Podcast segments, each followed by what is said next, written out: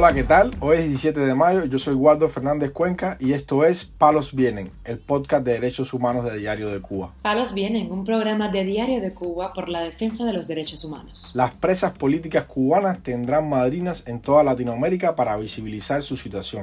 Más de un mes detenido lleva el activista Alejandro Garlobo en la prisión del Combinado del Este en La Habana.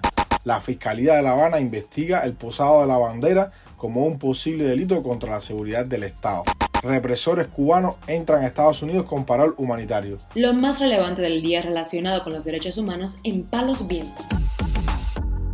Comenzamos informando que la Unión de Partidos Latinoamericanos, UPLA, que agrupa a 28 partidos conservadores de 21 países, anunció este martes en Miami una iniciativa para que 137 mujeres de América Latina amadrinen a 137 prisioneras políticas cubanas del 11J con el fin de dar seguimiento y visibilidad a sus casos.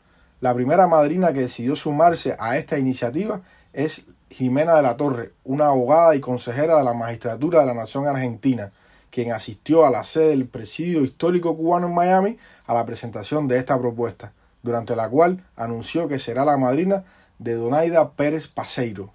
Donaida Pérez Paseiro es una prisionera de conciencia arrestada junto a su esposo y otros miembros de la Asociación Yoruba Libre de Cuba y de la Academia Julio Machado en Placetas, Villa Clara tras participar en las protestas populares del 11 de julio del 2021.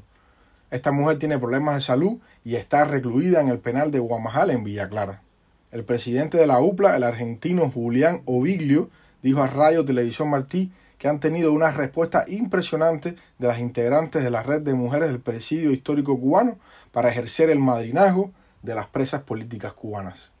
Oviglio dijo también a esta plataforma de noticias que con esto lo que buscamos es que cada caso tenga una relevancia en forma individual y que haya 137 mujeres destacadas en América Latina que estén siguiendo semanalmente las novedades del caso, lo mantengan vigente, hagan las denuncias que correspondan en los organismos internacionales y seguir luchando hasta que, por lo menos, las 137 mujeres sean liberadas y puedan volver con sus familias. Entre las primeras a las que se le buscará una madrina están los conocidos casos de la dama de blanco Aymara Nieto, también está Arianna López Roque y las prisioneras del 11J, Lisandra Góngora Espinosa, las hermanas María Cristina Garrido y Angélica Garrido Rodríguez. Sobre esta loable iniciativa, también el presidente de la UPLA expresó que el objetivo es no dejar que los casos de las presas del 11J caigan en el olvido, que se vea que siguen encarceladas, que se violan sus derechos humanos, que son maltratadas, cosas que uno cree que no pasan más, pero siguen pasando en Cuba, expresó Oviglio, el presidente de la UPLA.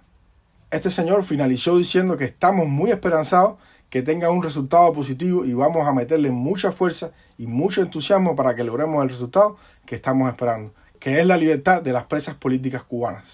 Por otro lado, informamos que el activista Alejandro Garlobo lleva más de un mes en prisión provisional en la prisión del Combinado del Este en La Habana, luego de permanecer por 40 días detenido en Villamarista, el cuartel general de la Policía Política del régimen.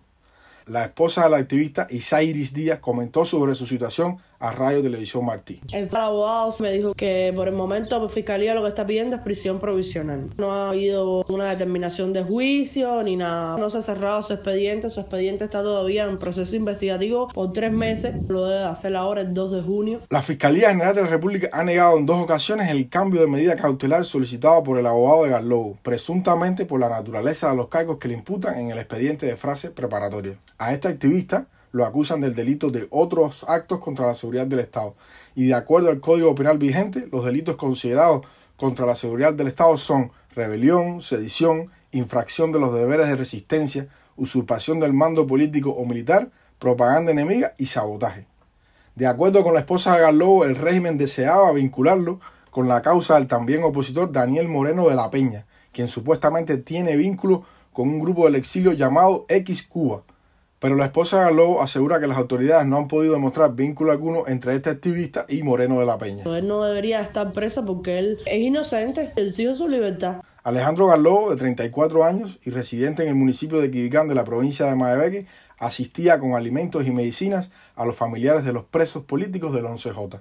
En el último trimestre del 2022, la seguridad del Estado comenzó a seguir de cerca a Garlobo y desde ese momento empezaron las amenazas y el acoso hasta su detención.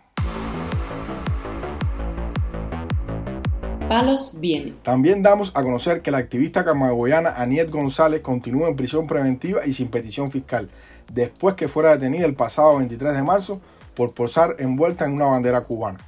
Su hija, Aniet Ginestad, que la visitó en la prisión de Kilo 5 la pasada semana, comentó a Radio Televisión Martí. Todavía no sabemos cómo van a proceder con ella, no tenemos idea nada nuevo referente al caso. El caso de mi mamá lo enviaron directo a La Habana. No, no entendemos el por qué, porque no es un delito de contra la seguridad del Estado, pero lo están tratando como tal, como si estuviese atentando contra la seguridad del Estado. Sobre las condiciones en que se encuentra en la prisión, la hija de la activista añadió. Además de que la tienen en severo como multireincidente, cosa que no ha sido así, además de que no es multireincidente, ya no ha sido juzgada y está bajo una medida cautelar, no tiene por qué estar como multireincidente. Cuando se quejó le dijeron que ella estaba donde tenía que estar, cosa que no es así. Todo esto lo sabemos a través de ella, de mi misma mamá, y que el caso de ella está en la Fiscalía de La Habana, lo sabemos a través del abogado. La última vez que la vi fue este viernes que pasó. Sinceramente, aunque ella esté mal, no nos va a decir a nosotros que, está mal por intentar mantenernos tranquilos. Pero